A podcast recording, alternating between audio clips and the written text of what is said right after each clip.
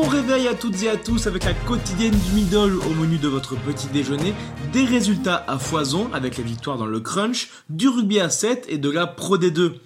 Mais on commence par le crunch évidemment, et je ne vous apprends rien, mais ça fait du bien de se le répéter. Jour de gloire, les Bleus ont battu l'Angleterre avec la manière 24 à 17 en menant 17-0 à la pause. Pour la première de Galtier, les tricolores ont répondu à la brutalité promise par Eddie Jones en érigeant un mur défensif imperméable. 95% de plaquage réussi. Les premiers points encaissés interviennent à la 57e minute par un essai de Johnny May. Les Bleus réalisent une entame de match de très haut niveau dans l'élan de sa charnière. Vincent Rattez, pas prévu initialement sur la feuille de match, inscrit le premier essai de la rencontre. Ensuite, le capitaine Charles Olivon, pour sa première également, s'offre un doublé en profitant d'abord d'une confusion, puis en recevant une passe décisive d'Antoine Dupont impérial. Sur le match, le Toulousain a battu 8 défenseurs. Impérial, la troisième ligne l'a également été.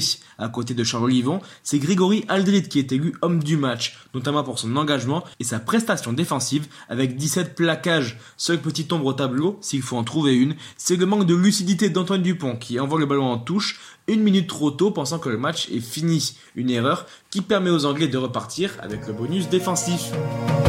Au classement anecdotique pour le moment, la France est deuxième derrière les tenants du titre gallois, les seuls à avoir pris les bonus offensifs face à l'Italie 42 à 0. De leur côté, les Irlandais ont eu toutes les peines du monde pour battre les Écossais à domicile 19 à 12. Les visiteurs, sans leur capitaine Barclay ni leur charnière Ledlow Russell, repartent avec le bonus défensif. Les deux autres équipes de France n'ont pas connu les mêmes sorts qu'au Stade de France. Les féminines s'inclinent pour la cinquième fois consécutive en un an face aux Red Roses. Le symptôme est toujours le même, la capacité à jouer 80 minutes et à concrétiser les temps forts, quand les Anglaises, elles, se nourrissent de miettes. Défaite 13-19, l'Irlande bat petitement l'Écosse et l'Italie s'impose au Pays de Galles. Exactement les mêmes résultats pour les moins de 20 ans. Les Bleuets s'inclinent en fin de match 24-29, l'Italie et l'Irlande triomphent également. Il y avait également du rugby à 7 ce week-end à Sydney d'abord pour le circuit mondial. Après un début de saison incroyable, les Bleus ont fait les frais d'une poule très relevée. Ensuite, ils remportent le tableau pour la 9 place en battant les Canadiens 7 à 0 en finale. Côté féminin, la marche pour atteindre le podium est une nouvelle fois trop haute. Elle termine quatrième au classement général. Les garçons conservent de justesse leur troisième place. Les filles, elles, sont logiquement quatrième.